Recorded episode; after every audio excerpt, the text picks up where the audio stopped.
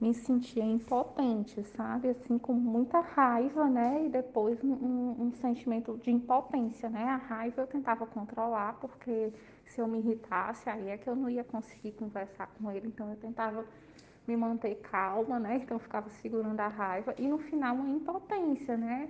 De saber que a vacina né, foi desenvolvida de uma forma rápida para atender né, a necessidade do mundo, né? Que estava precisando e saber que tem gente que fica fazendo fake news, né? Não sei qual o objetivo dessas pessoas, mas é, convencendo as pessoas de que, de que a vacina é algo ruim, se a gente né, já, já vem se vacinando a vida toda, que tantas doenças já foram erradicadas pela vacina.